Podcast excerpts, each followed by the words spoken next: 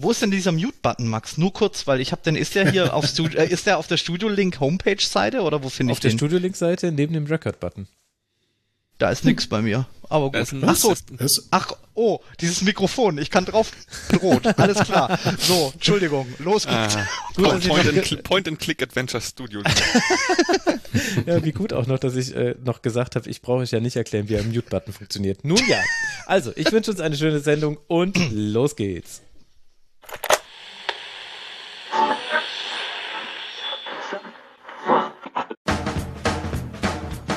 Der Rasenfunk. Kurzpass. Die zweite Männerbundesliga hat inzwischen 26 Spieltage hinter sich gebracht und es gibt so einiges zu erzählen, unter anderem über Paderborn, den KSC und Hannover 96 und genau das wollen wir jetzt tun. Hallo und herzlich willkommen, liebe Hörerinnen und Hörer. Schön, dass ihr eingeschaltet habt. Hier ist Rasenfunk Kurzpass Nummer 256. Mein Name ist Max Jakob Ost. Ich bin der Ed Genetzer auf mastodon.social und ich freue mich heute eine Dreierrunde hier zu begrüßen. Zum Teil aus alten Veteranen. Zum ersten Mal seit 2014 und Schlusskonferenz Nummer 8 wieder im Rasenfunk. Was, was war da los? Kevin Bublitz vom Padercast. Hallo Kevin. Schönen guten Tag. Ja, hat nur neun Jahre gedauert, aber so ist das ich, manchmal. Du musst mich ja nur anschreiben. Ja, ich muss sie. naja, gut, also zwischendurch, äh, als ihr noch in der ersten Liga wart, äh, da hat es auch mal terminlich deinerseits nicht geklappt. Aber dann, ja, ich gebe es zu. Ansonsten war es ein klares Versäumnis meinerseits. Wie lange gibt es den Padercast schon, habe ich mich gefragt vor der Sendung? Seit, seit 2015 müsste das sein. Genau, das war nämlich nach dem Abstieg hat damals Stefan, Stefan Simon, genau. kennt, die weiß, Legende. ich meine. Genau, die Padercast-Legende, diesen Podcast gegründet. Alleine. Genau. Und jetzt äh, läuft er immer noch inzwischen auch auf Twitch, also padercast.de. Da bekommt ihr alle Informationen zum SC Paderborn und alle Informationen zu Spielern, die irgendwann mal auch nur eine Fußspitze in Hannover 96 stutzen hatten und dann über irgendwo anders äh, Tore geschossen haben. Die bekommt ihr nur, wenn ihr Ansgar Löcke folgt. Auf Twitter ist er der Ansgar-L, denn er hat ein Spreadsheet, das inzwischen 3000 Zeilen haben muss, wo er alle im Blick hat und man bekommt jedes Tor mit, Ansgar, außer wenn Hannover 96 anschießt. Schön, dass du hier bist. Ja, moin. Äh, schön, dass ich wieder da sein kann. Ja, es ist, ähm, es ist ein bisschen ausgeartet, das Projekt. ähm, zumal ja jedes Jahr immer mehr ähm, den Verein verlassen, als dann irgendwie doch mal in Ruhestand gehen. Von daher wächst es tatsächlich äh, sehr, sehr beständig vor sich hin und äh, langsam stößt es so ein bisschen an seine Grenzen. Aber äh, ich bleib dran. Aber wie schaffst du es denn da, den Überblick zu behalten? Ähm, tatsächlich ist die, äh, es ist hauptsächlich das Spreadsheet und dann äh, per Flashscore informiert werden, da allen möglichen Stark. Vereinen zu folgen. Na gut, also äh, man kann dir auf äh, Twitter folgen und äh, dann wissen wir es. Und du warst, weißt du, wann das das letzte Mal hier warst im Rasenfunk? Ähm, war das die äh, Saisonabschluss zum Abstieg 2019 nach Thomas Doll? Ja, das müsste es gewesen sein. Also es war 2019 bei Thomas Doll, da zuckt es gerade bei mir schmerzhaft, also es könnte sein. Ach, ihm geht's gut. Was macht er denn? Du weißt es ja. Der ist jetzt äh, in, in, ja in, Jakarta, ist Jakarta, er, der hat jetzt genau. erst eine NDR-Doku gekriegt. Stimmt, Dem geht's richtig, da wirklich gut. Richtig, ich erinnere mich. Ich Dann kam mich. ja die Doppelspitze Schlaut auf Slomka und alles wurde gut. Ja, wir werden ja heute auch ausschließlich positiv über Hannover 96 sprechen, weil das so sein soll. Und wie wir über den Karlsruher SC sprechen, das bestimmt alleine Jörn Kreuzer, der sein Debüt hier im Rasenfunk gibt. Elf Jahre lang war er Social Media Manager bei St. Pauli. Eigentlich ist er aber KSC-Fan und hat im Grunde mit einer Nachfrage dafür gesorgt, dass er jetzt hier ist. Er hat nämlich gesagt, Mensch, Max, ich wünsche mir einen KSC-Schwerpunkt. Und ich habe gesagt, ja cool, kannst du Donnerstagabend, er konnte und jetzt ist er hier. Hallo Jörn. Hallo Max, herzlichen Dank für die Einladung. Ich, äh, ja, ich weiß noch nicht, ob ich mich freue. äh, seit äh, unserem ersten Kontakt ist einiges passiert äh, in den Medien und auch äh, Stellungnahme en masse, aber darüber werden wir sicher sprechen. Ja. Äh, Thema wird ja mein Namensvetter sein, mit dem ich übrigens nicht verwandt bin.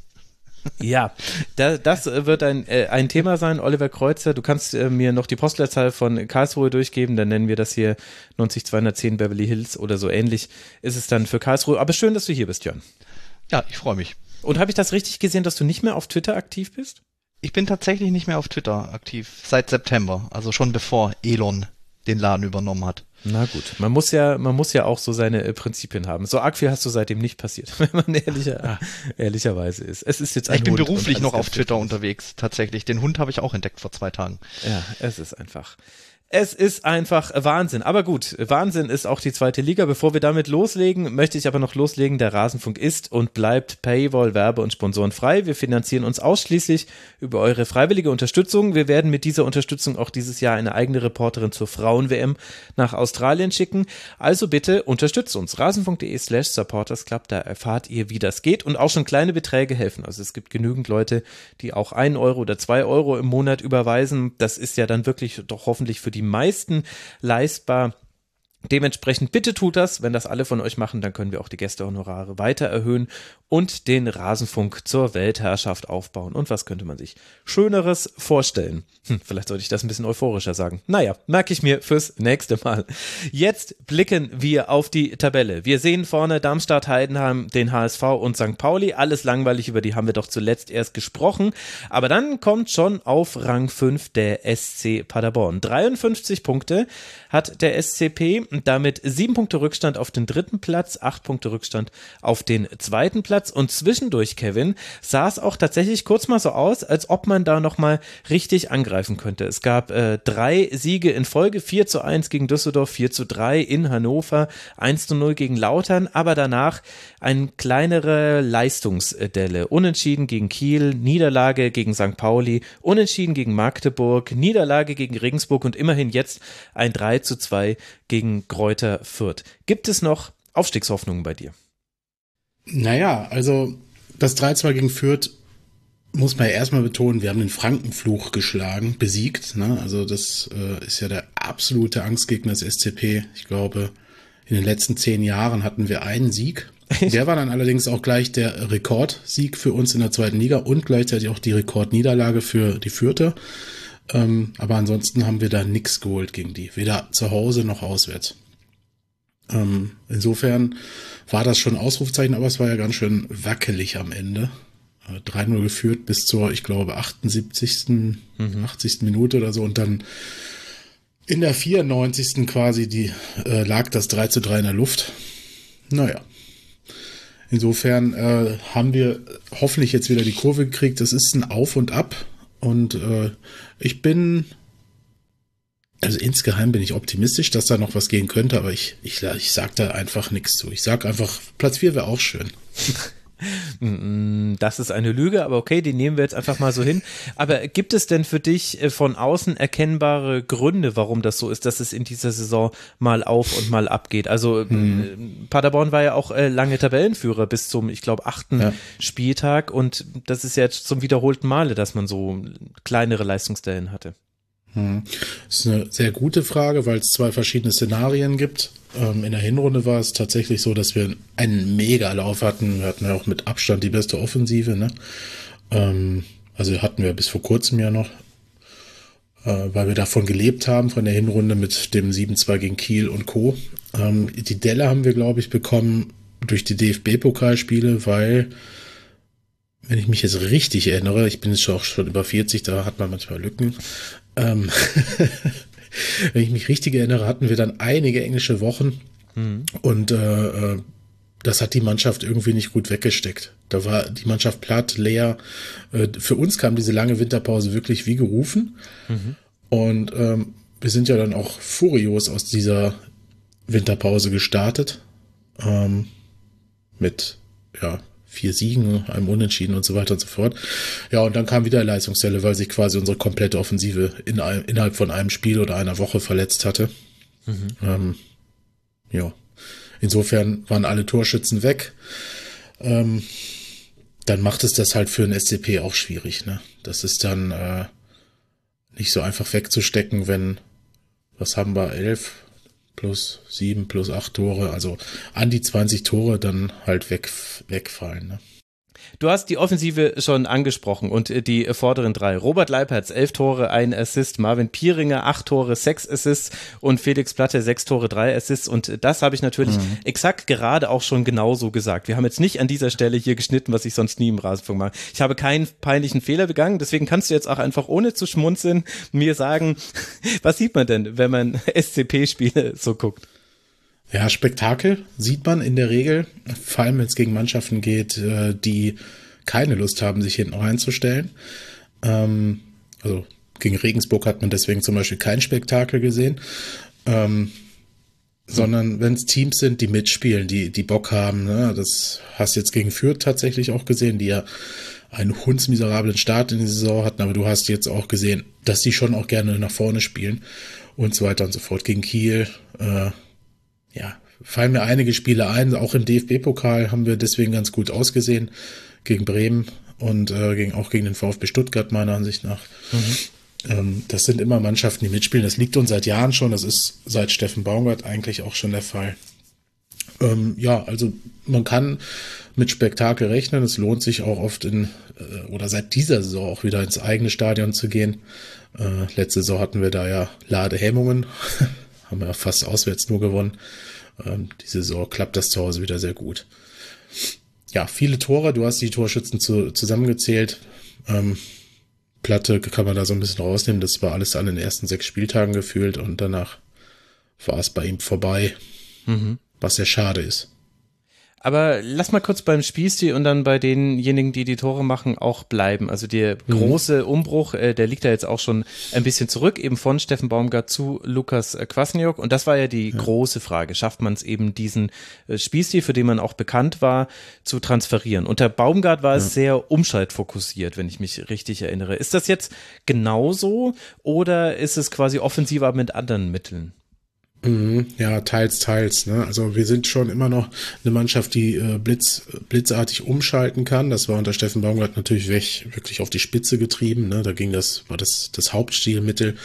Lukas Kwasniok hat es schon geschafft, der Mannschaft so zwei, drei Gesichter zu verpassen. Ne? Also auch so ein bisschen sich auf den Gegner einzustellen, zu gucken. Ähm, äh, also wir haben zum Beispiel auch die Abwehrreihe umgestellt, ne? Dreierkette und nicht mehr mit Vieren. Mhm. Ähm, das ist zum Beispiel ein Merkmal, was sich komplett geändert hat. Ähm, da sind wir taktisch flexibler geworden, würde ich mal sagen.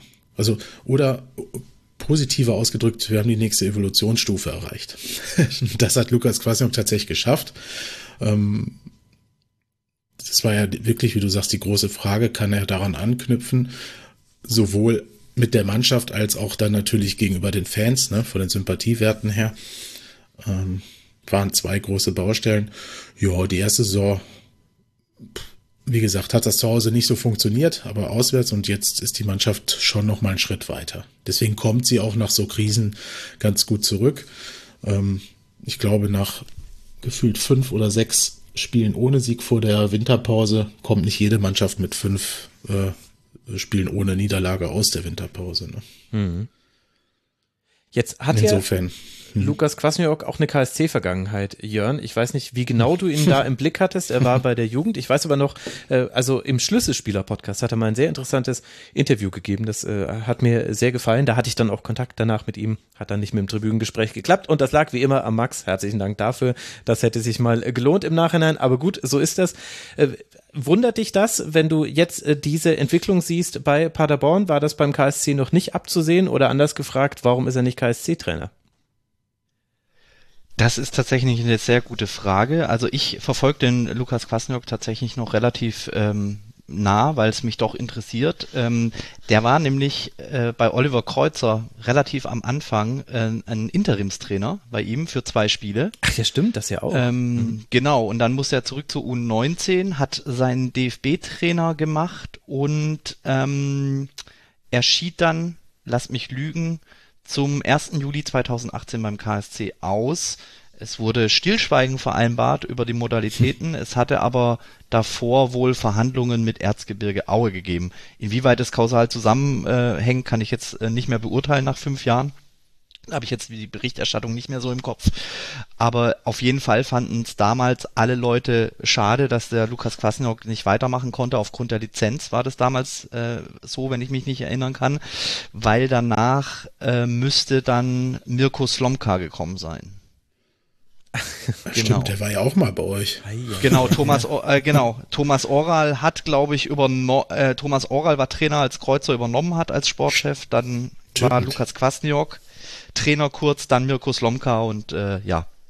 Diese Saison 2016-17 ist äh, unvergessen. Woran hat man gemerkt? Creme. Ja, aber wirklich. Vor allem, vor allem mit diesen Trainertypen, da muss Lukas Kwasniok rausstechen. Ähm, die Mannschaft hat total Spaß gemacht in den zwei Spielen, daran erinnere ich mich dun äh, dunkel, das war im Dezember.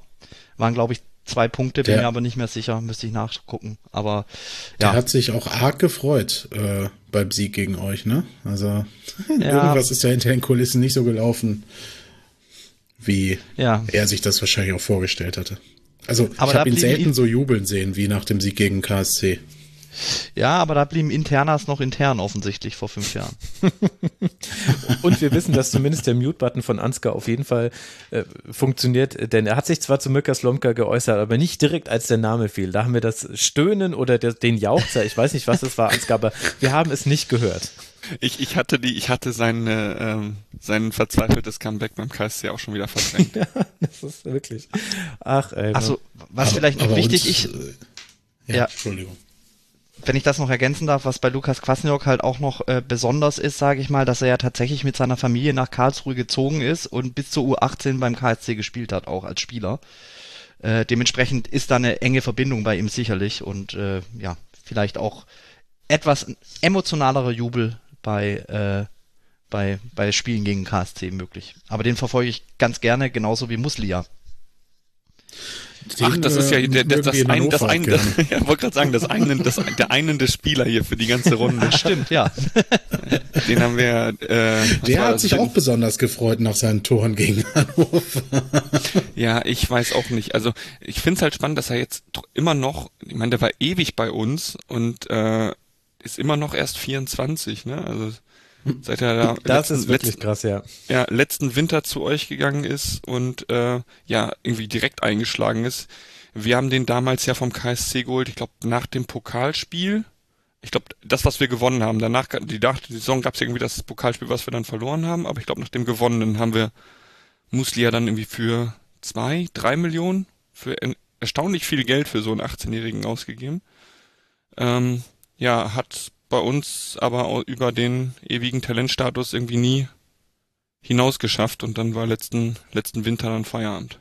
Aber finde ich wirklich schön, dass er in Paderborn funktioniert.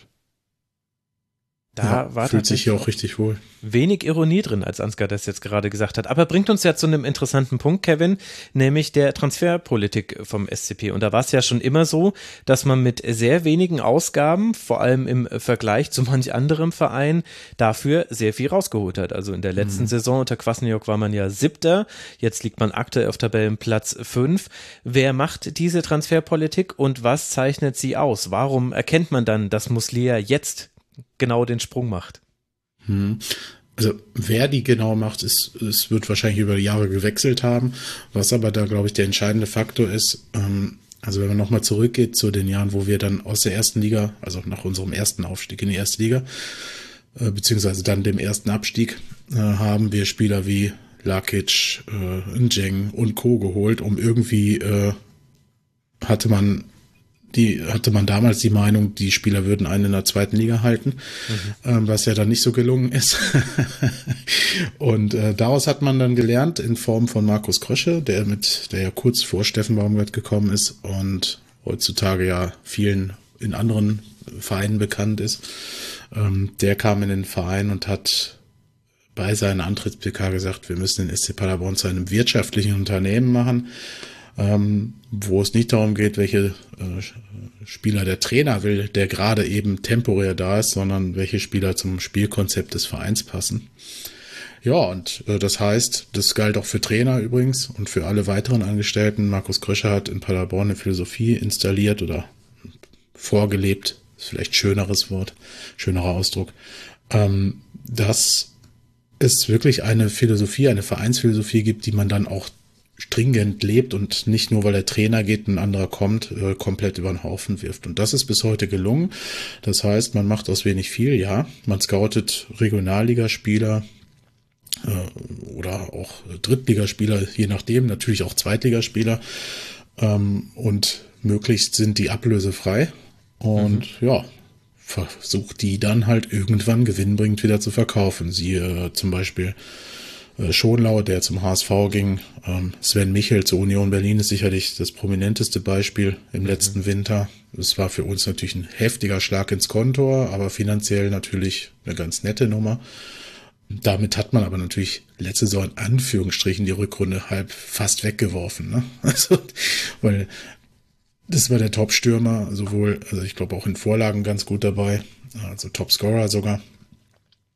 Ja, und das ist aber das Modell und äh, mal gucken, wie sich das jetzt unter Benjamin Weber, äh, ich weiß nicht, ob den jetzt alle mitbekommen haben, unserem neuen sportlichen Geschäftsführer seit dem Winter, wie das sich unter dem weiterentwickelt, weil der möchte das Ganze ja noch ein bisschen nachhaltiger gestalten, äh, in Form, dass Spieler nicht sofort verkauft werden. Das hat diesen Winter auch einen Riegel vorgeschoben, Entschuldigung, ganz, ich bin sofort fertig, ähm, äh, mit Ron Schallenberg, der ja heftigst angeblich von Werder Bremen und Schalke 04 umworben wurde oder wird, mhm. ähm, dass der nicht im Winter schon geht. Ähm, naja, mal gucken, was im Sommer passiert. Das wäre jetzt nämlich auch meine Frage gewesen, ob denn das der SC Paderborn überhaupt noch tun muss, auf diese Ablöseerträge, also Einnahmen hinzuarbeiten. Ja. Denn also, steht man nicht also, eigentlich inzwischen finanziell relativ stabil da? Das Stadion steht jetzt schon eine ganze Weile und so fort. Und man hat ja so viele ja. kleinere Sponsoren, wenn ich mich richtig erinnere. Ja, man hat tatsächlich ja geschafft, sich äh, ja, ins, also in den grünen Bereich zu katapultieren. Das heißt, früher war ja Wilfried Finke oft äh, als Gönner auch bekannt, äh, der ehemalige Präsident des SCP, ähm, der mittlerweile verstorben ist. Ähm, und hat den Verein öfter mal finanziell in Anführungsstrichen gerettet oder unter die Arme gegriffen. Ähm, das ist inzwischen nicht mehr nötig, notwendig. Da hat der Verein sich gerade durch die beiden Bundesliga-Runs natürlich auch ein bisschen gesundet ähm, und aber auch durch diese Transferpolitik nicht wieder ins Minus getrieben. Ne? Man hat konsequent eher mhm. nicht in Beine, sondern in Steine investiert, das heißt die Infrastruktur nachgezogen. Mm, wir haben ein Trainingszentrum, was gerade bei Padercast Gästen äh, schon Running Gag ist, ähm, das sich wirklich sehen lassen kann. Und ähm, ja, das wird auf Dauer auch der Weg sein, dass wir jetzt wird der nächste Schritt sein, dass wir aus der eigenen Jugendspiele auch hochkriegen. Ne? Hm. Also es ist durchaus erstaunlich. Der SCP Aber, hat mh. die viertwenigsten äh, Verbindlichkeiten aller ähm, ja. Männer-Profi-Fußballvereine. Wir sind super durch die äh, Pandemie auch gekommen. Mhm. Jetzt kann man natürlich sagen, ja klar, weil ihr immer auch nur zwischen 10 und 15.000 Fans da habt, habt ihr es natürlich nicht so gemerkt vielleicht, dass nicht mehr 80.000 da sind. Valider Punkt. Ähm, weiß ich nicht, ne? kann sein. Äh, andererseits äh, äh, wirtschaftet man hier tatsächlich wirklich dann auch defensiv. Das ist so. Ne? Also äh, beim letzten Bundesliga-Run äh, gab es auch viel Kritik aus bestimmten Fanlagern. Ne? Also dass man jetzt nicht noch Spieler gekauft hat, die einen vielleicht dann schaffen, in der ersten Liga zu halten sondern man ist ja ganz bewusst unter Steffen Baumgart quasi mit dem Kader, mit dem man aufgestiegen ist, in die zweite, in die Bundesliga gegangen und ist dann ja auch am Ende sagen wir klanglos abgestiegen, äh, was Steffen damals auch nicht wirklich gefallen hat, aber ja, so ist der Vereinsweg und deswegen, um deine Frage gerade nochmal klar zu beantworten, der SCP braucht momentan trotzdem auf jeden Fall das Geld, weil wenn du mal das Budget vergleichst, äh, zu einem Erstligisten ist die Kluft halt riesig, ne? Mhm. Klar. Ich, ja. Zum HSV gesehen weiß ich es nicht und so, ne? Also dürfte aber auch noch groß sein.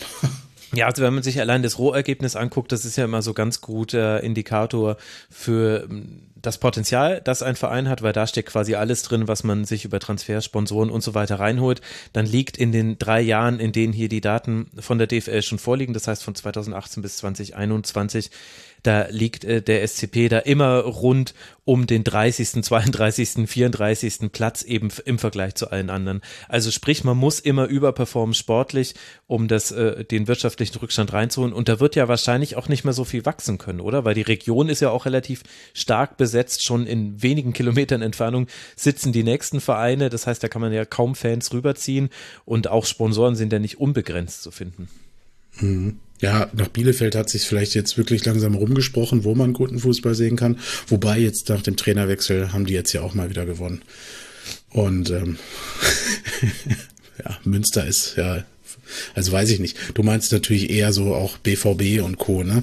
Äh, das ist natürlich so ein Ding. Äh, äh, viele hier in der Region sind natürlich Dortmund, Schalke-Fans, äh, Mönchengladbach sogar. Also klar, hast du viele alteingesessene Bundesligisten, die dir so, die dich für viele zum Zweitverein machen, wobei das ja auch unsäglich ist. Und dann fährt auch noch die S-Bahn bis nach Hannover. Ne? Das ist äh, tatsächlich das S-Bahn-Duell, ne? Ja, genau. also wenn ihr dann irgendwann bei höheren Weinen ein größeres Stadion braucht, ich glaube, wir vermieten immer günstig.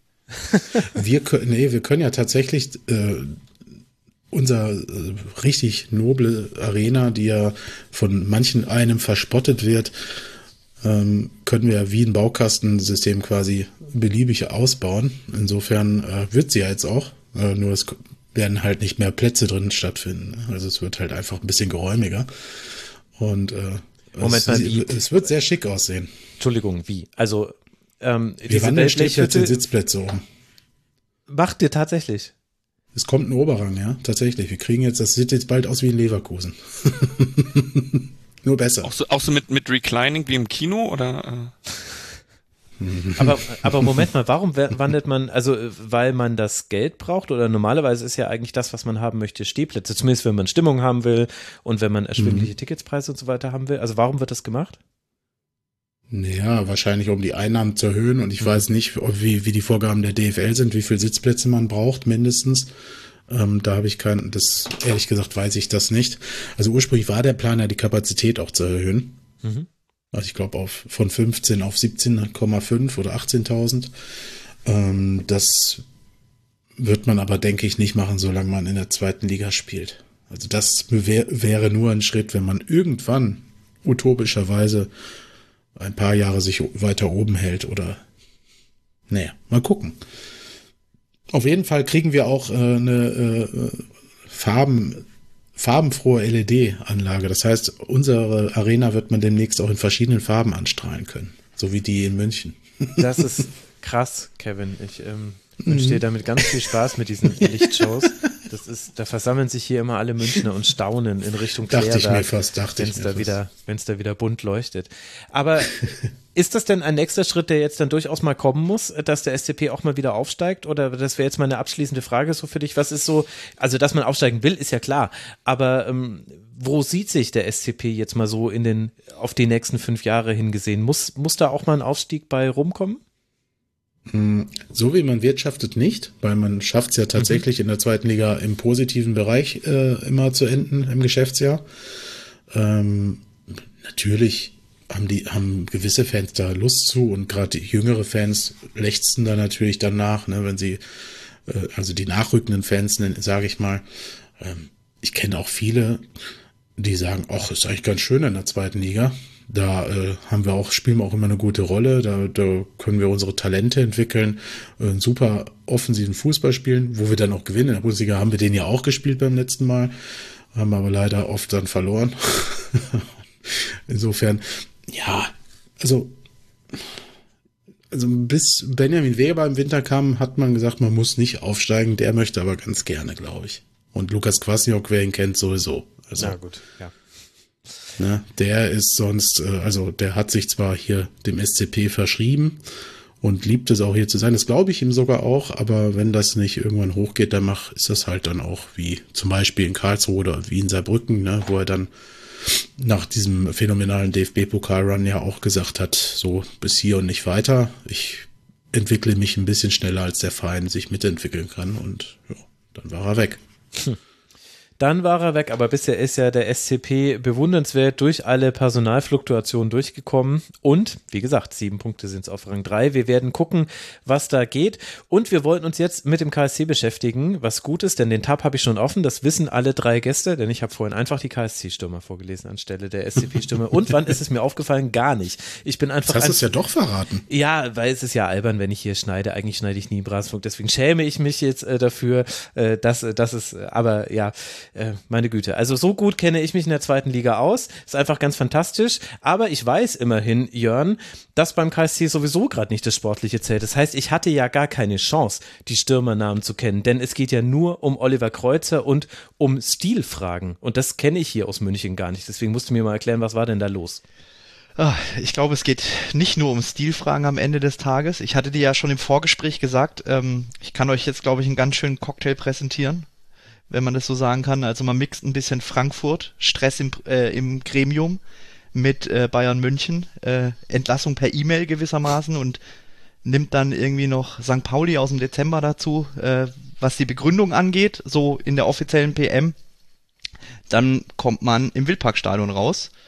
Ähm, und äh, ich versuche das, also Karlsruherinnen und Karlsruher, die zuhören, äh, falls ihr noch Ergänzungen habt, ergänzt das gerne. Äh, äh, per äh, persönlicher Nachricht dann bei Rasenfunk. Äh, ich versuche das jetzt mal zu ordnen. Ja. es ging am Samstag, also für die Öffentlichkeit jetzt erstmal, ich glaube, man muss es ordnen in den Zeitpunkt, wann, über die Stilfrage wie und dann vor allem äh, warum auch. Es ging Samstag los, da gab es nach dem 1 zu 1 gegen Braunschweig plötzlich Gerüchte in der äh, Presse, dass der Karlsruher SC den Oliver Kreuzer als Geschäftsführer Sport abberufen würde, beziehungsweise entlassen würde. Das Thema wurde dann ganz heiß und dann gab es plötzlich ähm, auf der Homepage noch eine Pressemitteilung, die dann über die sozialen Medien rausgeschickt wurde und äh, wo dann der Verein auch schnell drunter schrieb, Leute, es ist leider kein Aprilscherz. Also es leider haben sie sich gespart, aber es ist kein Aprilscherz. Äh, und in der Pressemitteilung steht, äh, der Aufmacher ist tatsächlich die Fertigstellung des Wildparkstadions, auf die wir uns sehr freuen, äh, dass da quasi ein Weiterentwicklungsprozess jetzt beginnt und man habe nochmal äh, analysiert und festgestellt, dass im Handlungsfeld Sport einfach zu wenig Geld generiert wird, also TV-Gelder und Transfererlöse. Und dementsprechend wolle man sich strategisch neu ausrichten und Oliver Kreuzer als Geschäftsführer abberufen. Und äh, in einem weiteren Absatz steht dann eben noch, dass äh, da zusätzlich auch noch sportliche Ziele erreicht werden würden äh, sollen. Ähm, diese Meldung ging Oliver Kreuzer offensichtlich, das hat dann auch ähm, der KSC öffentlich so eingestanden per E-Mail zu. Hintergrund war der, ähm, dass man versucht hat, ein Gespräch nach dem äh, Spiel gegen Braunschweig zu führen. Oliver Kreuzer sei aber nicht äh, greifbar gewesen, äh, beziehungsweise nicht rechtzeitig greifbar, weil der Aufsichtsrat quasi noch mit der Geschichte befasst war, ob das alles so korrekt ablief. Und äh, dann hat der äh, Beiratsvorsitzende Holger Siegmund Schulze eben versucht, Oliver Kreuzer, der auf äh, in Richtung Niederlande unterwegs war, zum Scouten, versucht telefonisch zu erreichen und weil er es nicht erreicht hat, hat er dann persönlich gesagt, hat er sich für die zweitschlechteste Variante entschieden, bevor er es über die Medien erfährt. Das wurde durchgestochen, das Thema, hm. äh, zumindest per persönlicher Mail. Vielleicht noch zum äh, Hintergrund äh, am Freitag, äh, das kam jetzt über die letzten Tage raus, weil der KSC sehr unter Rechtfertigungsdruck kam, so gesehen, beziehungsweise vor allem der Beirat. Der Beirat ist beim KSC strukturell ein Gremium, das aus dem Präsidium besteht, quasi Präsident und die zwei Vizepräsidenten und eben noch zwei weiteren Beiräten, die von der Mitgliederversammlung gewählt werden. Also ein fünfköpfiges Gremium, das am Freitag äh, über die quasi Abberufung von Oliver Kreuzer entschieden hat. Und die Abstimmung, das wissen wir auch, äh, ging 3 zu 2 aus. Hm. Gegen Kreuzer. Also es war so quasi viel, sehr, sehr, ja. ähm, es war ein schlechter Ablauf. Äh, für den sich der KSC ja auch im Nachhinein entschuldigt hat. Genau. Und es war eine e-, enge Entscheidung. Und ich glaube, dazu muss man nochmal sagen, ich meine, so grob haben wir das alle im Kopf, dass Oliver Kreuzer eine wichtige Rolle beim KSC gespielt hat. Aber nochmal kurz, um das zu verdeutlichen. Er hat 182 Spiele für den KSC gemacht und er war ja schon zweimal dann auch in sportlich führender ähm, Funktion tätig und jetzt eben tatsächlich seit 2016, wenn ich mir das richtig gemerkt habe. Also im es ist hier keine, keine einfache Personalie. Das war jetzt nicht irgendwie der Stellvertreter des Zeugwarts, der da nee. per Mail gekündigt wurde. Genau, er war von 85 bis 91 Spieler äh, beim KSC. Ähm, ich habe noch rausgesucht aus der Karlsruher Presse, ähm, er war tatsächlich 3000, über 3000 Tage Sportchef, so lang wie kein anderer in der Geschichte des Karlsruher Sportclub. Hm. Also sprich, ähm, es ist eine enorm, ein, einiger, also aus meiner Perspektive eine enorm wichtige Personalie, beziehungsweise eine wichtige Person. Ähm, und ja, ähm, was, was man vielleicht auch noch zu dem Beirat sagen muss, was ähm, spannend ist, beziehungsweise bemerkenswert bei dem ganzen Vorgang ist, dass äh, Holger Sigmund Schulze als Präsident des KSC für die Abberufung gestimmt hat und die zwei beisitzenden Beiräte, also Christian Fischer und Thomas Hock und tatsächlich die Vizepräsidenten dagegen gestimmt haben. Und das kam eben auch in der Öffentlichkeit raus, weil sich die Vizepräsidenten über die Abstimmung beziehungsweise das, über das Ergebnis beschwert haben. Und ähm, ich glaube, da muss man jetzt öffentlich gar nicht so drüber spekulieren, wer jetzt was gesagt hat. Ich glaube, allein die Tatsache, dass die beiden sich beschweren, ist schon, deutet schon darauf hin, dass in dem Gremium aktuell nicht alles rund läuft. Und ich finde tatsächlich auch, ähm, der KSC hat den Hinweis gegeben, äh, dass die Abstimmung demokratisch war. Ein 3 zu 2 ist demokratisch, ist legitim akzeptiere ich jetzt als Mitglied, sage ich mal, auch. Aber in so einer wichtigen Frage finde ich 3 zu 2 schon, wie soll man sagen, nicht so richtig eindeutig. Und das lässt jetzt für die Zukunft, äh, für die nähere Zukunft im Beirat nicht so viel Positives hoffen.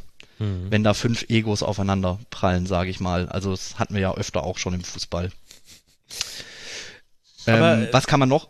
Ja. Das eine ist ja dann die politische Ebene, dann lass doch aber mal gucken zu dem sportlichen, um das es ja eigentlich geht, wo ja eben auch jetzt ja. gesagt wird, Mensch, ist ja schön, dass das Stadion jetzt fertig ist. Die coolen Sachen dann, wenn wir das Stadion haben, die wollen wir lieber ohne dich machen, weil wir wollen uns eben weiterentwickeln. Wie viel kann man denn Oliver oder muss man Oliver Kreuzer vorwerfen, wenn man auf die letzten Jahre blickt und jetzt eben mal dieses politische und mögliche Animositäten und so weiter versucht, da rauszuhalten? Das ist tatsächlich ähm, sehr schwierig. Ich glaube, generell ähm, haben Sportchefs manchmal nicht so einen leichten Stand, weil ähm, du, du machst Kaderplanung, stellst dir einen Kader zusammen und der funktioniert plötzlich einfach. Und quasi dieselbe Planung, die du dir im Kopf äh, hinterlegt hast, rein von der Struktur, funktioniert dann im nächsten Jahr eben nicht.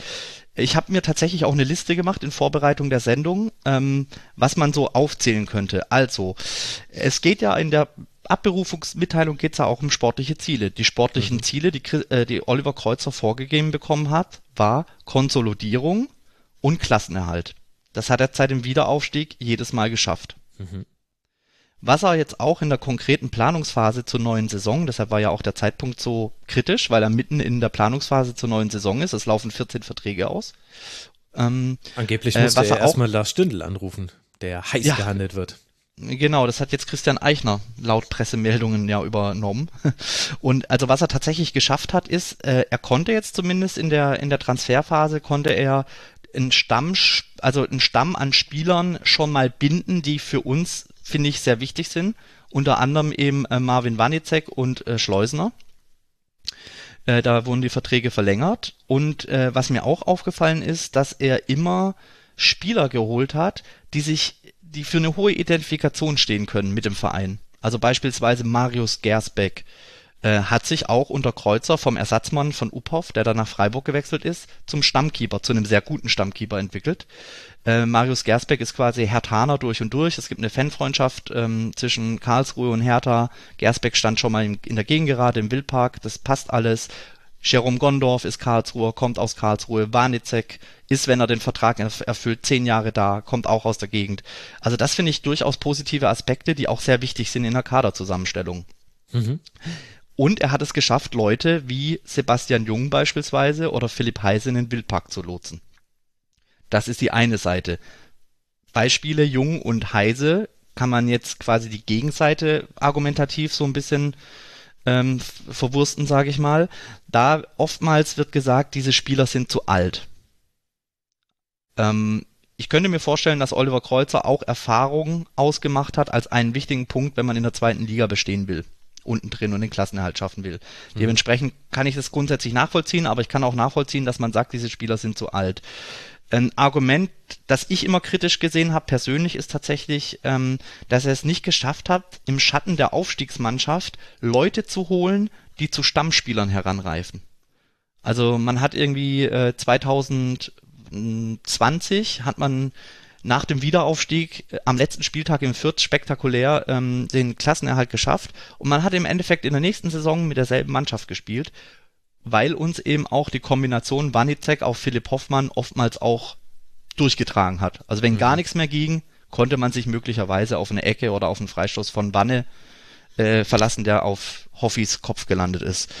Ähm, aber da sehe ich halt tatsächlich in den letzten zwei Jahren keinen Spieler, den man so im Schatten so ein bisschen rangezogen hat äh, zum Stammspieler. Und das wird jetzt langsam problematisch, weil tatsächlich die Leistungsträger der Aufstiegsmannschaft werden langsam alt. Ich glaube, die Außenverteidiger sind beide äh, über 30, beziehungsweise jenseits der 30 und da ist weit und breit kein Ersatz zu sehen. Genauso im defensiven Mittelfeld, da hatten wir jetzt quasi das Glück, dass mit Tim Breit, Breithaupt wieder ein tolles Eigengewächs hochkam, aber wir haben nicht so richtig Ersatz für Jerome Gondorf beispielsweise, der das dauerhaft spielen kann.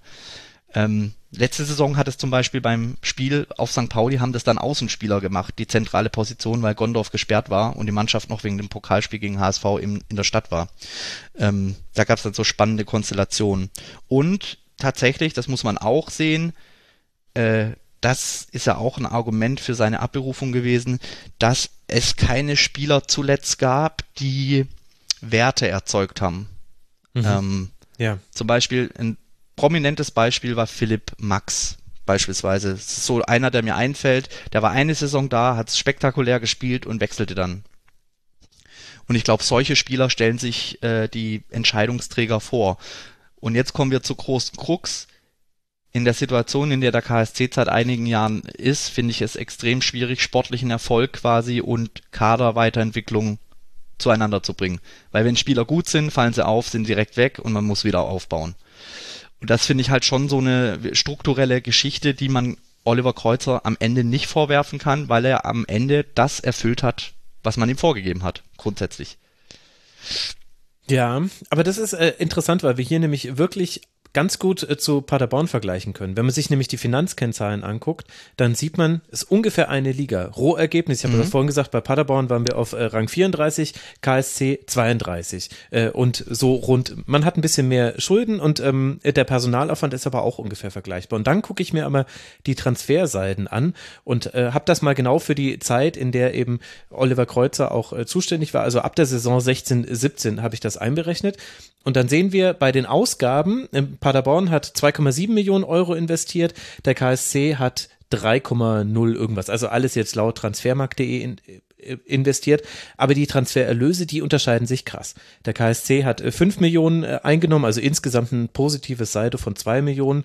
Und der SC Paderborn aber 15,5 Millionen, also 12 Millionen damit sogar ein bisschen mehr, also aufgerundet sogar 13 Millionen damit erlöst. Das scheint ja doch ein großer Unterschied zu sein. Das heißt, Kevin müsste doch eigentlich jetzt erklären, woran hakt. Hätte man auch Markus Krösche irgendwann mal durch den Verein durchlaufen lassen müssen.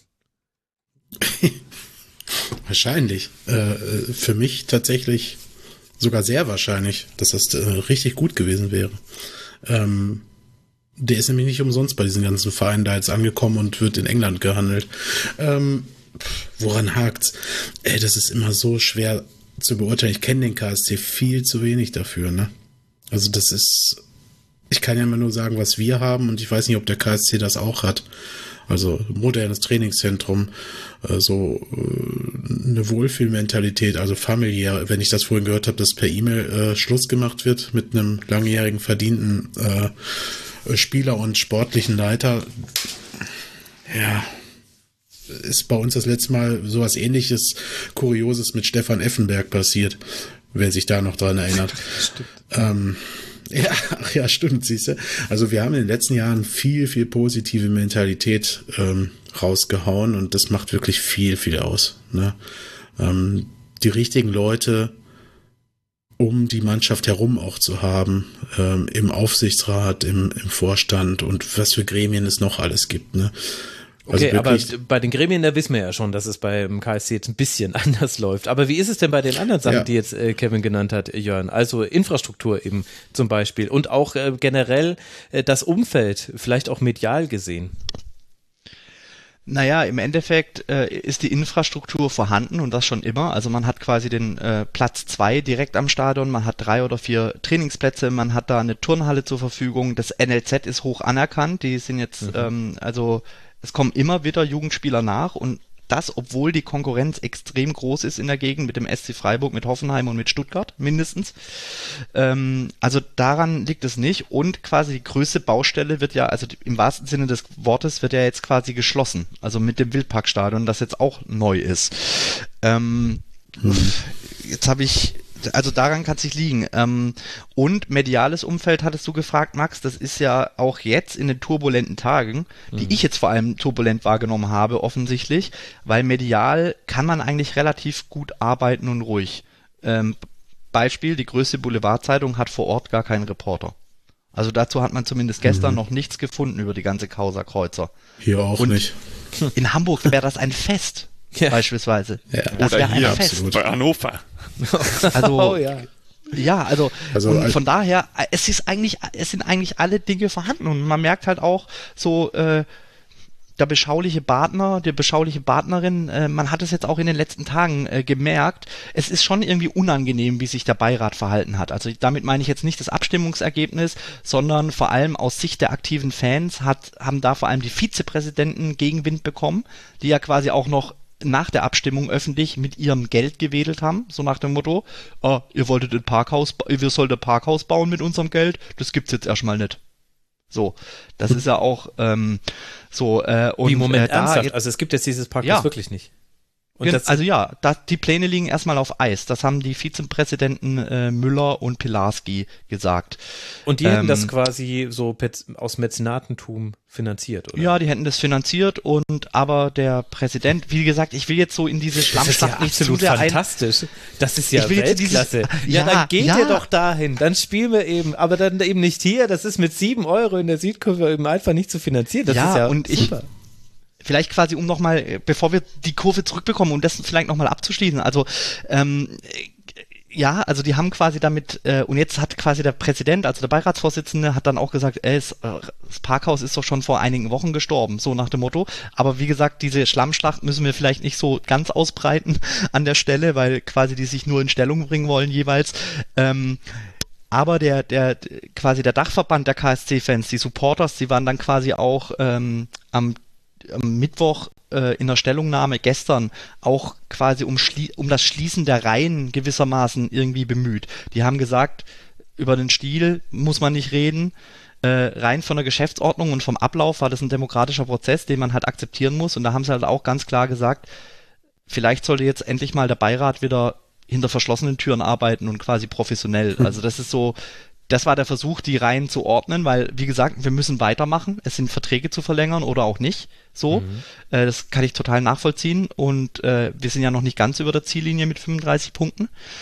Ähm, aber wer dann gedacht hat, dass es das war, der wurde jetzt quasi in den letzten zwei Tagen äh, nochmal überrascht, denn es gibt ein KSC-Mitglied, das wohl ähm, trommelt, um die 300 Mitglieder zusammenzubekommen für eine außerordentliche Mitgliederversammlung, wo sich eben die drei Leute, die für die Abberufung äh, von äh, Oliver Kreuzer gestimmt haben, äh, einem Misstrauensvotum stellen sollen. Ob das jetzt am Ende zustande kommt, ähm, werden wir noch los? sehen.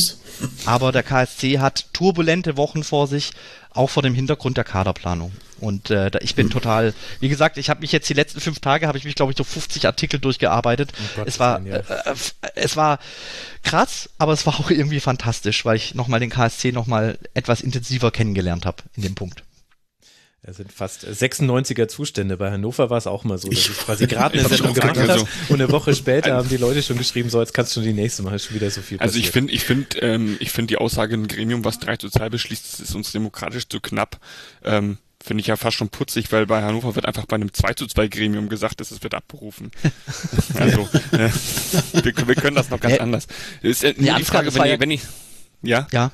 Das war ja gewissermaßen mein, meine Wahrnehmung. Also so wie ich Fußballgremien kennengelernt habe, war das eigentlich nur so des, also so beschreibend, dass ich mir denke, wenn es 3 zu 2 steht, das kann eigentlich nicht gut ausgehen in den nächsten Monaten. Also ähm, nee, das, das, das, war eher so gemeint. Ja, ja genau. Aber andererseits, wenn euch jetzt ein Geschäftsführer Sport fehlt, ähm, bei uns sitzt ja der Schwager von Christian Eichner als äh, Geschäftsführer, der frisch verlängert hat. Also ähm, mhm. der wird sich jetzt das vermutlich aber auch nicht antun. Trotz familiärer Beziehung. Darf ja. ich dir was verraten? Der Michael Mutzel, der im Gespräch ist, ist der Trauzeuge von Christian Eichner.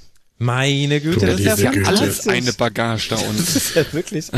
Ich hallo, dachte, hallo. Das, ich dachte immer, der FC Bayern hätte den KSC einfach irgendwann mal leer gekauft und äh, dann äh, ging es halt äh, dahin. Aber ich wusste ja gar nicht, wie viel der KSC auch vom FC Bayern übernommen hat. Das ist ja wirklich. Ja, aber im, im Endeffekt. Was heißt, was heißt übernommen? Das ist wahrscheinlich alles von Kahn, damals noch. Ja. Das ist schon 30 Jahre her.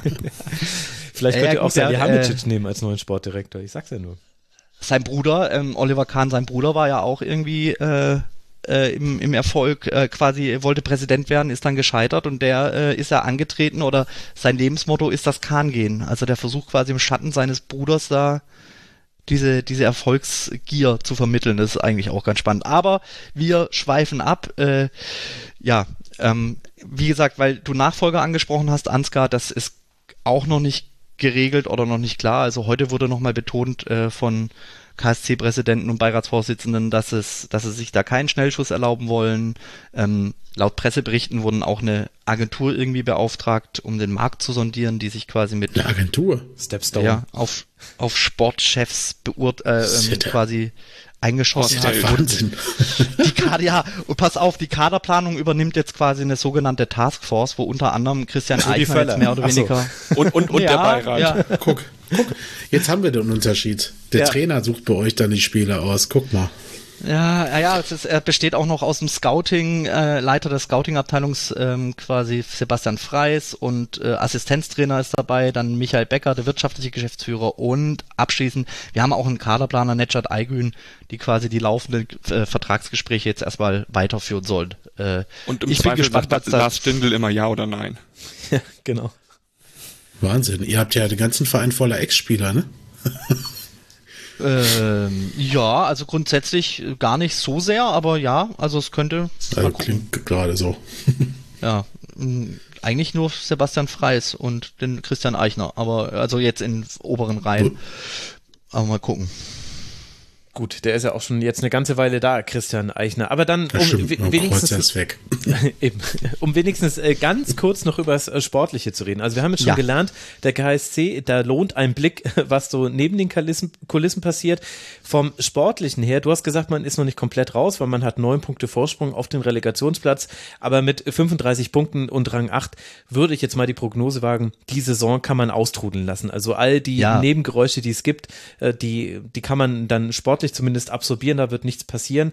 Was glaubst du denn muss passieren, damit das, was der KSC sich offenbar vorgenommen hat, nämlich dass mit der Fertigstellung des Stadions so eine neue Stufe gezündet wird im Verein, dass das auch wirklich möglich ist aus sportlicher Sicht? Boah, da stellst, ich glaube, du stellst die zentrale Frage, die sich viele aktuell auch stellen, weil äh, tatsächlich äh, mit der Abberufung, was die strategische Neuausrichtung bedeuten soll, wurde nicht so richtig klar. Also im Endeffekt äh, muss man es wieder, muss man es wieder schaffen, äh, Talente vielleicht ein bisschen länger da zu behalten oder eben halt noch ein bisschen genauer auf den Markt zu gucken und Spieler zu finden, die halt auch sich weiterentwickeln und äh, die Mannschaft auf ein neues Niveau heben. Ähm, als gutes Beispiel sehe ich da zum Beispiel hier den Kofi Chiré, der ein Jahr von Wien nach St. Pauli ging und dann echt äh, direkt quasi zum Premium-Trainer Streich nach Freiburg. Also ähm, das ist ein Erfolgsmodell, das, das möglich wäre, aber ob das halt immer so geht und ob das quasi auch der Realität entspricht, wird man sehen in Zukunft. Also das hängt ja auch ganz doll davon ab, wie viele Personen, also wer dann die handelnde Person wird gewissermaßen als Sportchef. Ähm, was ich quasi positiv sehe, ist, dass man, dass man ein gutes Gerüst hat. Also ich glaube mit Gersbeck, Wanizek und Schleusner beispielsweise kann man, kann man gut weitermachen. Ähm, die Frage ist jetzt, ob man beispielsweise noch einen oder den anderen von den Leihspielern bekommt. Also zum Beispiel Mikkel Kaufmann in der Form, wie er aktuell ist, der quasi maßgeblich zum Rückrundenerfolg beiträgt, den würde ich gern weiter im KSC-Trikot sehen, aber ob der finanzierbar ist, steht auf einem ganz anderen Blatt. Mhm. Also im Endeffekt muss der Stamm erweitert werden, ein bisschen verjüngt werden und dass es dann, dass man ein bisschen wieder nach oben schielen kann, wobei ich sagen muss, der aktuelle Platz 8 ist echt super. Also Mhm. Das, Da ist, das ist schon euer hab ich altes nick- Oben.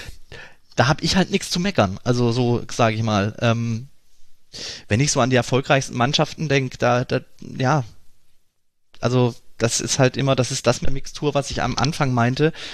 Ähm, das würde ich halt gern wieder sehen. Also ich glaube, beim KSC ist Identifikation ganz wichtig von Spielern. Ähm, die müssen auch zum Teil aus der Region kommen, wie man so schön sagt. Spieler, die vielleicht woanders gescheitert sind, es nochmal Leuten zeigen wollen, wie man so schön sagt, und ähm, vielleicht auch unseren Talenten, weil Talente haben wir genug, die müsste man vielleicht nur noch mal besser, so blöd es klingt, verkaufen, wenn sie uns quasi nicht selber in die erste Liga schießen. Mhm. Ich meine, bestes Beispiel dafür äh, tut mir bis heute weh, weil es da Ansgar angesprochen hat, wie jung der Muslia ist. Ich weine tatsächlich beispielsweise dem Marvin Melem immer noch eine Träne nach. Oder zwei sogar. Öfter, Ja. wenn ich, gerade jetzt, wenn ich ihn spielen sehe. Und der wird jetzt auch erst 26. ja. Also wir sehen, der Umbruch, der sich äh, in der Infrastruktur jetzt dann bald abgeschlossen ist, der muss im Kader jetzt erst noch kommen und dann schauen wir, wo das den KSC hinbefördert. Normalerweise ist es so, wenn man als letzter drankommt in diesem Zweitliga-Kurzpass, da ist das äh, eine sehr unangenehme Situation, weil es heißt, man steht in der Tabelle am schlechtesten davon ein und man muss sehr lange warten. Ich habe aber jetzt immer mehr das Gefühl bekommen, Ansgar, dass das diesmal, also fast so, als hätte ich mir das überlegt, aber war natürlich Zufall, ganz gut war, weil du so viele Chaos-Themen jetzt hier gehört hast, da musst du dich doch mit Hannover 96 auf einem ganz entspannten neunten Platz, 34 Punkte, da musst du doch richtig zufrieden sein. Ähm, ja, seit, wann war das? Samstag, 15.20 Uhr ist, glaube ich, auch komplett äh, der Ruhepuls für das Ende der Saison eingekehrt. Äh, seit man äh, die bravourösen Sandhausener an die Wand gespielt hat. Niedergerungen. Ja, es war, äh, ich durfte ja da sein im Stadion. Äh, das schaffe ich ja leider aus äh, ähm, Gründen nicht ganz so häufig. Mhm. Aber ich war da, ich äh, durfte es mir antun. Und die erste Halbzeit war wirklich, wirklich, wirklich grauenhaft. Dass ich sehr viel Angst hatte, wenn man, man lag 1 hinten, man hätte deutlich höher zurückliegen können, schießt einen sehr glücklichen Ausgleich zur Pause. Ähm, wenn das mit einem Rückstand da in die Pause geht, so wie da auch sich das Publikum präsentiert hat, die Ultras sind ja aus der Nordkurve gegangen, entweder in die Kneipe oder auf die Westtribüne und haben einfach sich mal ein Ruhrbier geholt und haben die Stimme geschont. Ähm, es hatte so ein bisschen was von Corona-Atmosphäre, nur halt mit 20.000 Mann im Stadion. Das war auch mal ganz interessant. Ähm, wenn das mit einem Rückstand in die Kabine gegangen wäre, dann wäre es komplett eskaliert, glaube ich. So hat man es gerade noch so gerettet, sich an den eigenen Haaren aus dem Sumpf gezogen. Und jetzt ist die Saison eigentlich durch. Also weiß nicht, ob man eher bei 35 Punkten auf Platz 8, wenn man da vielleicht noch ein bisschen nach unten guckt, aber jetzt bei uns ist es eigentlich relativ klar, das wird jetzt irgendwo zwischen Platz 8 und Platz 12 einlaufen. Hm. Bei Platz 8 oder 9 hätte man das offiziell vor der Saison herausgegebene Saisonziel komplett erreicht und ist voll im Soll. Äh, Fakt ist, so wie sich die Saison dann ähm, ab der Winterpause äh, gestaltet hat, äh, wollen alle nur noch einen Haken dran machen. Ähm, und da Hannover 96 ein Verein der Konstanten ist, hat sich direkt nach dem Spiel gegen Sandhausen Martin Kind ja dann auch direkt wieder in die Presse gesetzt und ist ähm, die äh, Transferstrategie für den Sommer äh, schon mal verraten, wie viele, wo und was für Art Spieler man holen möchte, äh, damit alle Sportdirektoren oder Mannschaften, die eventuell dann einen haben, äh, Bescheid wissen, worauf man sich einstellen kann, was man so fordern kann. Ja. Also ist alles wie immer im Grunde bei Hannover. Ja, Du liebe Güte. also äh, du wirst uns gleich äh, noch äh, sagen dürfen, was Martin Kind da angekündigt hat, denn äh, wir wollen Martin Kind natürlich beim Wort nehmen, aber erst musst du mir bitte noch erklären, was denn da passiert ist. In der Hinrundentabelle, ich meine, wir alle wissen, die Hinrunde war in sich ja auch nochmal aufgeteilt, aber da ist man auf Rang 5 eingelaufen mit 28 Punkten, 5 Punkte Rückstand auf Rang 3. In der Rückrundentabelle Hannover 96 auf dem 16. Platz und drei der sechs Punkte hat man jetzt eben in diesem 3 zu 1 Sieg gegen Sandhausen, der ja so zustande gekommen ist, wie du es gerade beschrieben hast, erspielen können. Was hat zu dieser Serie von, ich glaube, neun Spielen mit äh, drei Unentschieden, nee, vier Unentschieden, Entschuldigung, und fünf Niederlagen geführt. Ja, das ist eine sehr spannende Frage, die, glaube ich, keiner so wirklich beantworten kann, außer ich halt die Verantwortlichen, die es aber aus offensichtlichen Gründen nicht sagen. Keine Ahnung, ob es das verregnete Trainingslager in Bilek war, wo man sich mal eingefunden hat. Vielleicht war im Gegensatz zu zu Fürth vorhin, die ja ganz froh über, äh, Fürth sage ich schon, Entschuldigung, Paderborn, ich äh, bin Das ist wirklich peinlich. Ich habe heute noch ja. die Vereine verwechselt. Ja, also wirklich. Ich muss doch bitten. Nein. Ja, nein, aber äh, Paderborn war ja ganz, ganz froh über die Winterpause.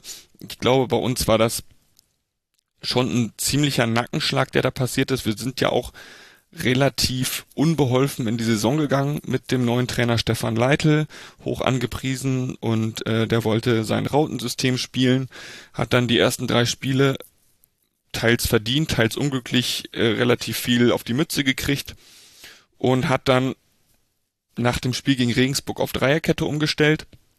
Das hat dann sehr gut funktioniert, fast die gesamte Hinrunde lang, außer gegen die großen, ich sag mal, gegen Hamburg, gegen Heidenheim, gegen Darmstadt. Ansonsten hat man eigentlich gegen alles gewonnen oder Punkte geholt.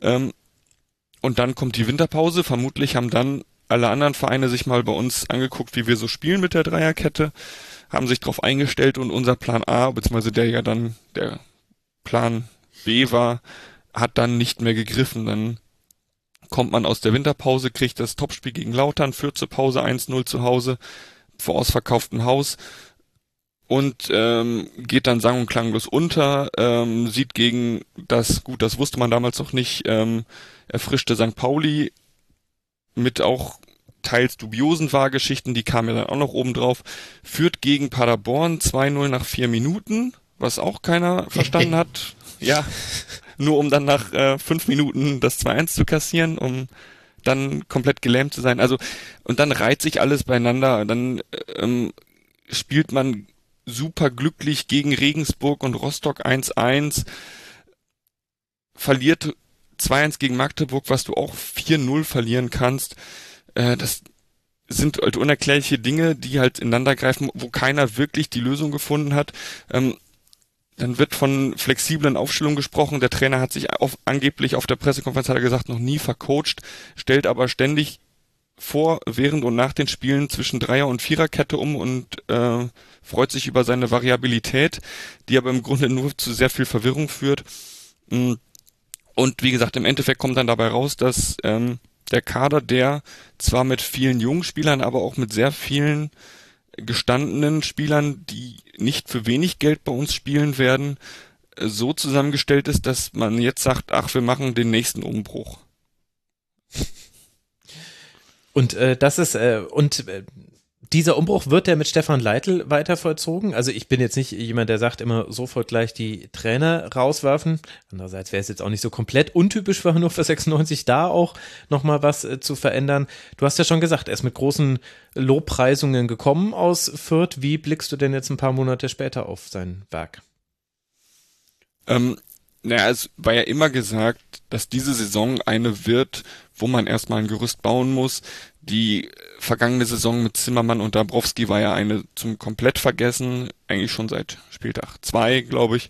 Ähm, diese Saison sollte ein Gerüst aufgebaut werden mit einstelliger Tabellenplatz und wenn es geht nach oben anklopfen. Das hätte man mit einem Sieg gegen Lautern auf am 18. Spieltag, da wäre man irgendwie Vierter gewesen und ganz obendran an den Relegationsrängen. Hat man sich jetzt von verabschiedet, jetzt muss man sich weiter konsolidieren und wenn, wenn man gegen Sandhausen verloren hätte, hätte trotz allen Bekundungen auf Homepage und in den Medien in Hannover, dann wäre Leitl nicht mehr da gewesen. Also der hat schon eine sehr große äh, Chance bekommen nach der nach Braunschweig, nach dem verlorenen Derby in der Länderspielpause. Ähm, da mit den Jungs zu arbeiten und da irgendwie ein bisschen Struktur wieder reinzubekommen. Das hat so halb funktioniert, aber der nächste Umbruch im Sommer wird dann auch mit Stefan Leitl passieren. Ähm, vor allem, auch bei allem, was gesagt wurde, trotz dieser desaströsen Rückrunde bislang, es wusste ja auch keiner, wer es sonst machen soll. Natürlich wäre dann wieder Daniel Stendel da gewesen, der ist damals ähm, nach äh, bei dem Abstieg 2016 mit äh, Thomas Schaf damals noch bei uns, ist er als U19-Trainer eingesprungen und hat dann den Weg bereitet für den Aufstieg 2017. Ja, so rum müsste es gewesen sein. Ähm, mittlerweile ist er wieder zurück bei uns als U23-Trainer, wäre aber wieder auch keine nachhaltige Lösung geworden. Und so toll ist der Trainermarkt in der zweiten Liga auch nicht. Ähm, da haben wir auch schon ein bisschen was ausprobiert, ähm, dass man jetzt tatsächlich sagt, wir probieren es jetzt wirklich mit dem Personal Mann und Leitl, weil was Besseres finden wir nicht auf dem Markt. Hm. Okay, und jetzt hat Martin Kind, wusste gar nicht, dass er bei Hannover 96 was zu sagen hat, der hat die Transferstrategie verraten. Was konnte man denn da erfahren? Ja, also natürlich ist die Planung bei uns immer schon immer immer schon lang und groß und immer super geplant, aber bei uns ist halt immer die Eigenheit, dass wenn es einen guten Zeitpunkt gibt, Martin Kind dann angerufen wird und sagt, wie wir es machen wollen, nämlich äh, wir bauen in allen Mannschaftsteilen mal wieder um, also Abwehr, äh, Mittelfeld Sturm. Gerade Stürmer ist bei uns so eine Geschichte ganz vorne drin, wo es tatsächlich fehlt. Auch im, im Mittelfeld haben sich sehr viele Lücken gezeigt. Äh, Außenverteidigerposition, also er hat schon recht damit. Ich, ist ja mal die Frage, ob man es dann auch in die, mit Zitat in die Presse schreibt. Er möchte gerne auf zwei Säulen arbeiten. Junge, frische Spieler wie Foti und Resoldi, das Originalzitat. Äh, dazu sei gesagt, dass Foti äh, von Eintracht Frankfurt geliehen ist bis 2024 mhm. und dann definitiv dahin zurückgehen wird. Äh, Tresoldi ist unser Juwel im Sturm mit 18 Jahren, der aber auch noch, auch noch kein äh, Tor im Profibereich geschossen hat. Zum anderen Qualitätsspieler, die aber größtenteils noch verpflichtet werden müssen mit einer Altersgrenze für Neuzugänge bei 25, aber bei den Ausnahmefällen, Ausnahmefälle gibt's natürlich auch immer, aber da geht dann auch über 30, äh, fünf bis sechs neue Spieler, äh, neun Leute, die abgehen könnten, von denen man maximal zwei halten will, stand jetzt. Also es ist alles, steht alles da. Äh, es, also im Grunde braucht man nur äh, neue Presse Plus Abo als äh, Sportdirektor äh, der zweiten Bundesliga und weiß im Grunde schon Bescheid. Macht es auch ein bisschen einfacher in Verhandlungen, wenn man auch weiß, Hannover 96 braucht jetzt hier, weil wir haben hier jemanden, der wird erst 26, wenn die Transferperiode schon angebrochen ist. Und deswegen, naja. Aber oder, oder du begründest es halt gut. Mit in Ausnahmefällen geht ja auch über 30. Also, das ist, ne, das ist schön jetzt, zu wissen. Nachdem jetzt Terodde gesagt hat, er macht bei Schalke nicht mehr, war natürlich bei Hannover direkt, ah, eigentlich können wir es uns nicht leisten, aber schon. Aber äh, das fand ich ganz interessant zum Beispiel, wenn wir jetzt eben gerade schon bei Terodde sind. Ich dachte eigentlich, dass äh, Nielsen und auch Teuchert äh, durchaus, dass das eigentlich schon ein Sturmduo sein könnte, was äh, funktionieren könnte. Aber du sagst, da gibt's Handlungsbedarf. Ja, weil beide ja jetzt nicht so der klassische Neuner sind. Also davon hatten wir zu Beginn der Saison zwei, nämlich Weidand und Hinterseher. Mhm. Ähm, Hinterseher haben wir dann noch irgendwie nach Rostock verkauft bekommen. Ähm, die mit dem jetzt aber auch nicht viel anfangen können. Äh, Henrik Weidern steht bei zwei Saisontoren, davon eins gegen den KSC, was ich auch live äh, bejubeln durfte. Ähm, schönen Gruß da nochmal an Marcel Franke, der äh, sehr, sehr viel dazu beigetragen hat, dass dieses Tor äh, so fallen konnte, wie es gefallen ist. Ähm, ansonsten ist Harvard Nielsen, ja, der hat zwar sieben Tore, hat der in der Hinrunde auch gemacht, äh, spielt aber quasi überall auf dem Platz, nur halt nicht als, äh, als Neuner. Der ist mal ein Zehner, dann läuft er als Achter rum, holt sich sehr viele Bälle weit hinten und verteilt die dann weiter nach vorne. Der ist halt keiner, den du nach vorne in die Spitze stellst. Ist aber einer, der extra mit Stefan Leitl mitgegangen ist. Mhm. Ähm, ja, und anscheinend brauchten wir keinen anderen. Und Teuchert ist halt auch eher so der hängende Spieler, auch keiner, den man im, im Strafraum bedient. Der hat jetzt seine zehn Tore gemacht, das ist super. Ähm, ist aber trotzdem nicht kritikfrei bei den Fans, was halt auch wieder eine ganz eigene Geschichte ist, weil dem dann immer vorgeworfen wird, ja, aber er ist immer so lustlos und geht nicht mit ins Gegenpressing, ähm, hat halt seine zehn Tore geschossen jetzt die Saison und ohne ihn ähm, wäre es noch viel wilder. Aber äh, da ist dann auch mal der Anspruch der Fans dann noch ein ganz anderer, wer denn eigentlich hier die Tore schießen müsste, ähm, es dann aber trotzdem hier nie tut, sondern immer nur woanders. Apropos Anspruch der Fans. Wenn ich einen anderen äh, Podcast höre, der eventuell in einer WG stattfindet und von meinsportpodcast.de veröffentlicht wird, da spricht ein uns beiden bekannter Hannover 96-Fans immer von den Derby-Versagern, wenn es um 96 geht. Und äh, das ist ja tatsächlich äh, zu dieser, also dass das eine Umbruchssaison würde, das war schon vorher angekündigt. Dann hatte man kurz die Hoffnung zu träumen. Diese Hoffnung war dann relativ schnell dahin und dann kam die Angst und jetzt aber trudelt das Ganze so aus. Das heißt im Grunde, du hast es ja vorhin auch schon so angedeutet, es könnte sein, dass wir uns nach 34 Spieltagen umdrehen, zurückblicken auf diese Saison und sagen, na, am Ende haben wir, es war zwar ein bisschen dramatischer, als es hätte sein müssen, aber wir haben eigentlich bekommen, was wir uns versprochen haben. Mein Gefühl ist aber, dass dieses 1 zu 1 im Hinspiel gegen Braunschweig und jetzt dieses 0 zu 1, vor allem jetzt dann ja vor gar nicht so langer Zeit, am 19. März in Braunschweig, dass das für die Fans diese Saison so fast ein bisschen überschattet. Ja, auf jeden Fall. Ähm, Gerade es gibt jedes Jahr, wenn beide Mannschaften in einer Liga spielen, gibt immer die Frage, willst du lieber aufsteigen oder lieber einen Derby-Sieg? Und dann gibt es irgendwie immer, gut, je nachdem wie realistisch der Aufstieg ist, eigentlich immer eine Mehrheit für den Derby-Sieg. Ähm, dieses Derby in der Hinrunde kam genau nach vier Spielen in Folge, die man teils sehr souverän gewonnen hat und man sich da schon nicht besonders stark gezeigt hat. Man lag da auch hinten, hat dann noch einen Ausgleich gerettet ähm, vor heimischer Kulisse und das war im Grunde nicht mit dem zu vergleichen, was man die Spiele davor und danach auf dem Platz gezeigt hat. Und gerade in Anbetracht dieser Rückrunde, wo sich jede Woche für die, den tollen Support auswärts und zu Hause bedankt wurde und wöchentlich der Satz fiel, jetzt müssen wir den Fans aber auch mal was zurückgeben, kam es dann halt zu diesem Derby, wo eine unfassbare Lustlosigkeit auf dem Platz gezeigt wurde. Und das ist quasi in der Nachspielzeit der zweiten Halbzeit das 0-1 gab. Ähm, ja, das war, glaube ich, bei einer Schussbilanz von 27 zu 3 oder was das war, auch eigentlich nur Braunschweig zu verdanken, dass es nicht schon früher und deutlicher und höher so ausgefallen war. Und es, ich glaube, das aller, Allerschlimmste wäre fast noch gewesen, wenn man da mit einem 0-0 nach Hause gegangen wäre und sich da fast noch zufrieden hingestellt hätte nach dem Motto, ja, aber äh, wir sind ja weiter Derby-Sieger von vor drei Jahren und äh, alles nicht so schlimm und jetzt dann gegen Sandhausen aber wirklich und so haben sie mal richtig die komplette Breitseite abbekommen. Ich weiß nicht, ob Versager, wie gesagt, die aktive Fanszene hat mit seinem einmaligen Stimmungsboykott ähm, die ganze Sache jetzt für sich bewertet. Mhm. Und ähm, ja, aber im Endeffekt hast du, ähm, wenn du auf die Saison zurückguckst, nichts, äh, wo du sagen kannst, oh, das war jetzt aber toll. Natürlich äh, Hinrunde viermal in Folge gewonnen. Das sah mal ganz gut aus, aber es bleibt nichts Erinnerungswertes. Also das Derby-Versager sagte Tobi natürlich auch immer nur ironisch. Ähm, wir wollen hier ja im Rasenfunk jetzt auch nicht irgendwelche Menschen zu Versagern machen wegen sportlicher Leistungen. Aber wie ist denn generell dann die Stimmung im Umfeld? Also das mit dem Derby ist jetzt nochmal ein Sonderfall. Da haben wir jetzt den Stimmungsboykott gehabt. Gleichzeitig haben wir ja aber auch ja den Sonderfall Martin Kind und all das Auf und Ab, das es da jetzt in den letzten Jahren gab. Wie ist da der aktuelle Status bei Hannover? Ähm ja, er ist weiter kompliziert, der Status, wie man äh, als Kind der 90er und äh, internetaffiner Mensch der äh, Nullerjahre so sagt. Ähm, naja, der Stand ist, dass es keinen neuen Stand gibt. Ähm, wie gesagt, wir haben ja unser äh, beliebtes 2 plus 2 Gremium, laut 50 plus 1 Regelung und DFL ganz legal, dass das so ist, ähm, dass man so entscheiden kann, und ähm, der EV hatte gedacht, er hätte Argumente, dieses Gremium zu umgehen.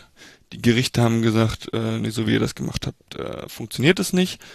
Und seitdem herrscht Funkstille, glaube ich. Man redet mittlerweile wohl wieder über Dritte miteinander, auch weil Martin Kind jetzt stramm auf die 80 zugeht und irgendwann doch mal ein Nachfolger für ihn gefunden werden muss, der natürlich von beiden Seiten abgesegnet werden muss. Mhm. Ähm, wie da die Ideen sind, ist vollkommen offen. Hm, mal schauen, auch wie sich die EV-fannahe Seite ähm, bei der nächsten Mitgliederversammlung äh, dazu positionieren wird, äh, um die ja angetreten war mit dem Ziel, Martin Kind äh, das Kapitel zu beenden. Ähm, man hat es probiert, es hat nicht funktioniert. Mal sehen, wie die Fans das dann gutieren werden. Und ansonsten bleibt es weiterhin einfach ein, ein Thema, was äh, für weiter viel äh, gute Laune und Überschriften sorgen wird. Also Da, also deswegen gibt's bei uns dann auch den, den äh, Boulevard-Reporter vor Ort, sogar zwei oder drei. Also die haben immer was zu schreiben. Und wenn es das Arbeitsgericht ist, was besucht wird. ja, man muss da nur über Jahre Ganz hinweg. Ganz angenehme Typen. Ja, ja. Das glaube ich aber. Aber was ist denn dann so dein persönliches Gefühl, was jetzt dann äh, die nächste, die, die nähere Zukunft von Hannover 96 aussieht? Ich will dir jetzt gar nicht die Fünfjahresfrage stellen, weil das ist, glaube ich, ein bisschen albern, weil man bei 96 nie so genau weiß, was äh, passiert. Aber denn wirtschaftlich sieht das ja eigentlich äh, alles ganz ordentlich aus. Also im Vergleich äh, zu den beiden anderen Vereinen, über die wir gerade gesprochen haben. Hannover hatte immer so ein Rohergebnis in den letzten zwei dokumentierten Spielzeiten rund um 50 Millionen Euro. Schon mal das Doppelte als das so grob, was Paderborn und der KSC haben. Der Personalaufwand ist auch höher, hast du ja vorhin auch schon gesagt. Man kann ganz gute Gehälter zahlen. Das heißt, allein von den Zahlen her und ja auch von der Infrastruktur und durchaus ja auch von der Historie ist ja Hannover 96 ein Verein, der eigentlich in den Top 25 mitspielt und da müsste eben dann auch immer wieder mal ein Aufstiegsrennen mit dabei sein. Siehst du das in näherer Zukunft kommen? Also es ist ja angekündigt, also die ähm, Kombination Mann-Leitl ist angetreten, mit in drei Jahren aufzusteigen. Davon ist jetzt Jahr eins fast um. Ähm, also die grobe Planung ist 2025. Neulich hat Martin Kind nochmal 2026 gesagt. Also da dann aller, aller spätestens möchte Hannover 96 in der ersten Liga sein. Und dafür wird jetzt, ähm, werden jetzt die Grundlagen gelegt. Und ich kann jetzt anhand dieser Saison noch nicht absehen, dass sich das so verfestigt, dass man in anderthalb Jahren soweit ist dass man äh, groß im Aufstiegsrennen mit dabei ist. Andererseits ist die zweite Liga im Durchschnitt qualitativ jetzt auch nicht so prall. Ich meine, wir haben jetzt äh, diese Rückrundenserie, du hast sie angesprochen, ich habe sie auch mehrfach erwähnt und wir sind halt trotzdem noch auf dem einstelligen Tabellenplatz, ähm, was ja auch zeigt, wie viel da unter uns noch spielt, was auch nicht in der Lage ist, mehr Punkte als wir zu generieren. Und von daher wird es einem Verein wie Hannover, wenn man nicht so eine komplett absurde Saison wie die vorherige spielt, eigentlich immer gelingen, im Ober, in der oberen Tabellenhälfte mit dabei zu sein. Allein schon aus den, du hast es angesprochen, aus den Gründen äh, Geldmittel, äh, allein schon, dass wir ähm, das 49.000er Stadion haben, was wir diese Saison mehrfach ausverkauft bekommen haben. Äh, wenn man sieht, wer aus der ersten Liga aller Voraussicht nach runterkommen wird, werden auch da ähm, zahlungskräftige und äh, Mannschaften mit hohem Fanauf, äh, Fanaufkommen da sein, um auch das wieder nächste Saison voll zu machen. Also wir kriegen darüber auch wichtiges Geld, was wir brauchen. Andererseits, ähm, wenn du sagst, wir haben doppelt so viel Geld zur Verfügung, sind wir aber nicht doppelt so gut wie die beiden angesprochenen Vereine, mit denen ich hier gerade beisammen bin, mit, mit Karlsruhe und mit Paderborn. Ähm, von daher wird schon natürlich immer kritisch hinterfragt, äh, wo stehen wir, wo wollen wir hin. Martin Kind will nach oben der hat Markus Mann damals 2019 schon bei Saarbrücken als Sportdirektor äh, begutachtet, hat gesagt, das wird irgendwann mal mein Mann. Pun intended. Pun intended ja. bei, bei jeder Überschrift in Hannover. Mhm. Ähm, und deswegen hat er ihn dann irgendwann aus Hoffenheim, was heißt irgendwann, 21 aus der Akademie in Hoffenheim geholt, als er dann da gelandet war. Als wir einen brauchten, mittlerweile haben wir auch, glaube ich, nur noch einen einzigen Sportdirektor unter Vertrag, also wir hatten ja mal Zeiten, da waren es zwei oder drei. Ähm, und ich schätze Markus Mann, also der wird in der Fanszene sehr, sehr, sehr positiv gesehen, auch wenn sich einige seiner Transfers auch nicht als die eierlegenden Wollmilchsäue äh, entpuppt haben, für die sie gehandelt wurden bei der Verkündung der, äh, der Transfers. Trotzdem halte ich ihn für einen fähigen Sportdirektor, der das hinbekommen kann was aber dann auch immer daran liegt, ob das Umfeld inklusive Geschäftsführer ähm, auch so ruhig bleiben kann, wenn es dann mal soweit ist. Das werden wir dann verfolgen, wenn es denn soweit ist. Ansgar, ich danke dir und ich danke euch äh, dreien. Das äh, ist ein bisschen ausgeufert. Ich danke euch sehr, dass ihr euch die äh, Zeit genommen habt. Ich meine, ihr wart eingeladen im Rasenfunk. Es wird euch jetzt nicht so komplett aus dem Nichts erwischt haben, aber es ist jetzt schon sehr spät. Deswegen danke ich euch dreien sehr herzlich. Ich freue mich, dass Kevin Bublitz mal wieder hier war. Als Ed Kevin Bublitz könnt ihr ihm auch auf Twitter folgen. Hört den Padercast. Danke dir, Kevin, dass du mal wieder die Zeit hattest für den Rasenfunk. Danke, dass ich dabei sein durfte und noch einen schönen Gruß nach Hannover. Bisher habt ihr noch nie ein Ligaspiel gegen uns gewonnen. Wenn das gelingt, dann werdet ihr wieder aufsteigen. Den, den Deal nehme Habe ich gerade gesehen. Siehst du? Das ist tatsächlich eine erstaunliche Statistik. Ich weiß nicht, wie oft äh, der KST schon gegen den SC Paderborn gewonnen hat. Das kannst du jetzt nachgucken. Während ich Jörn Kreuzer danke, ganz herzlichen Dank, lieber Jörn, dass du mal hier mit dabei warst. Jetzt auch aktiv im Rasenfunk und nicht immer als Hörer. Danke dir, Jörn, für deine Zeit. Bitte, ich habe zu danken. Herzlichen Dank für die Einladung. Ich hoffe, ich konnte das ein bisschen ordnen. ich bin mir selber noch. Naja, wir werden sehen, wie es weitergeht. Wir Danke auf jeden Fall. werden sicherlich viel Feedback auf mitmachen.rasen.de dafür zu bekommen. Ich habe auf jeden Fall jetzt das Gefühl, mehr zu wissen als vorher. Unter anderem kann ich jetzt so ganz grob die KSC und Hannover 96, nein, und Paderborn Stürmer auseinanderhalten. Meine Güte, es ist aber auch schwierig bei drei Vereinen. Danke ebenfalls auch an Ansgar Löcke, der Ed Ansgar-L. Äh, Danke dir, Ansgar, dass du mal wieder hier im Rasenfunk warst. Na, sehr gerne. Danke dir für die Einladung. Sehr gerne. Ihr lieben Leute, ihr merkt, ich brauche dringend Feierabend, vielleicht auch Urlaub. Äh, Den wird es nicht geben, denn es geht weiter. Am Ostermontag erscheint die Schlusskonferenznummer, ich glaube es ist sogar die 404. Mal gucken, ob mir dazu ein äh, Witz einfällt. Die wird allerdings erst am Ostermontag Nachmittag erscheinen und Stand jetzt habe ich erst 50 Prozent der Gäste gefunden. Es ist einfach in jeder Woche etwas los im Rasenfunk. Unterstützt uns bitte auf rasenfunk.de slash supportersclub. Erfahrt ihr wie und an die wenigen, die uns noch über Fidor unterstützen, müsst ihr jetzt unbedingt ändern, denn Fidor wird den Geschäftsbetrieb einstellen. Also dieses Konto gibt es einfach nicht mehr. Das wussten wir ehrlich gesagt auch schon im letzten Herbst. Auch deshalb GmbH, neue Bank, neues Konto und so weiter. Jetzt müsst ihr wirklich umstellen. Ansonsten kommt bald nichts mehr bei uns an. Ihr Lieben, danke fürs Zuhören, danke euch dreien fürs Mitmachen und dann bis bald hier wieder im Rasenfunk. Macht's gut. Ciao. Tschüss.